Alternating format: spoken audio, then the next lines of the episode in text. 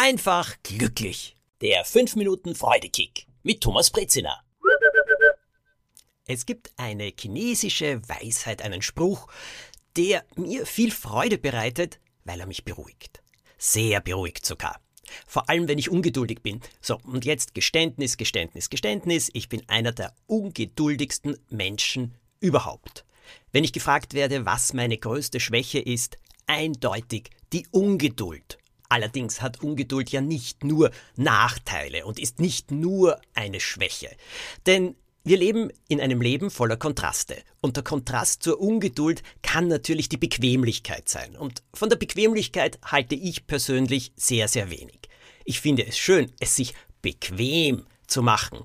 Aber bequem zu sein und zu glauben, man kann damit viel erreichen, mh, hm, nein, daran glaube ich nicht. Das funktioniert ganz einfach nicht. Ungeduld hat in mein Leben selten Freude gebracht, dafür jede Menge Druck.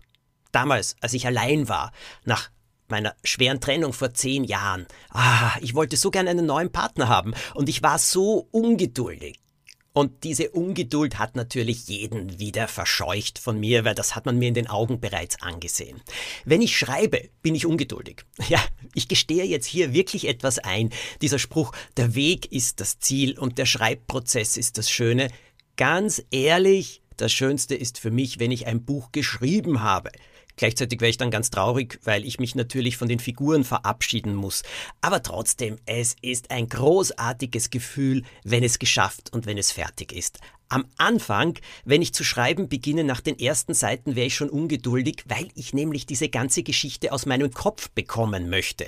Nur, das geht nicht so schnell. Meine Finger und äh, auch mein Geist sind nicht so flink, wie die Geschichte in meinem Kopf gewachsen ist. Ah, und was erzeugt das? Schon wieder Druck. Was erzeugt dieser Ungeduldsdruck noch?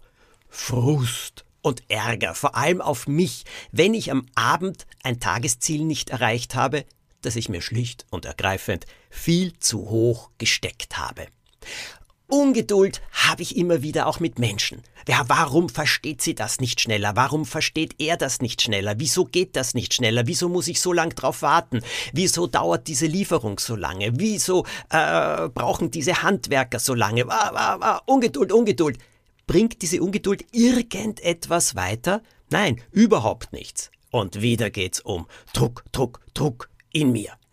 Also, wie gesagt, ich gestehe das alles gerne ein und ich sage euch jetzt noch etwas dazu. Auch wenn ich jetzt hier so großartig drüber reden kann und sage, ach, ich brauche jetzt einen Freudekick und ich erzähle euch jetzt etwas, das mir geholfen hat und hoffe, dass es euch auch einen Freudekick gibt. Wenn ich ungeduldig werde, vergesse ich manchmal auf alle Erkenntnisse, die ich bereits gewonnen habe. Allerdings nicht auf die chinesische Weisheit, die ich euch gleich sagen werde. Bei jedem Projekt jetzt, bei jedem Buch, bei jeder Geschichte, was immer ich anfange, ich erinnere mich an diese Worte und sie helfen mir. Denn vor allem ist da ein Bild, mm, ein Bild des Entstehens. Ihr werdet es gleich erkennen. Und das ist so wichtig. Wenn ich schreibe, erinnere ich mich daran. Warum? Weil es mir dann leichter fällt, geduldiger zu sein, mich zu entspannen, den Druck rauszunehmen und meine Erkenntnis ist, dann fließt plötzlich alles viel besser. Ich schreibe auch besser, ich schreibe viel, viel leichter. Ah, alles ist wesentlich angenehmer. Jetzt ist es Zeit. Achtung, hier kommt die chinesische Weisheit. Sie hat mit einem Ei zu tun. Und sie lautet, nicht durch das Aufschlagen eines Eis kommt ein Küken heraus, sondern durch sorgfältiges Aus brüten. Ist das nicht ein schönes Bild? Man nimmt ein Ei, man will's aufschlagen, küken, wo bist du? Nix.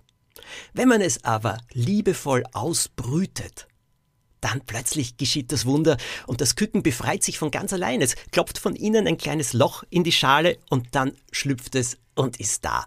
Was für ein Wunder. Naja, und so ist es mit den meisten Ideen, Projekten, mit allem, was ich so angehe. Ich möchte schöne Küken haben und nicht aufgeschlagene Eier, wenn ich mir eigentlich ein Küken wünsche. Na, ich hoffe, diese kleine Weisheit hilft auch euch, gibt euch einen Freudekick. Bis zum nächsten Mal, erzählt die Geschichte allen weiter und ihr könnt auch den Podcast verschicken. Ihr könnt ihn liken. Ihr könnt einen Kommentar hinterlassen, wenn das möglich ist auf eurer Plattform.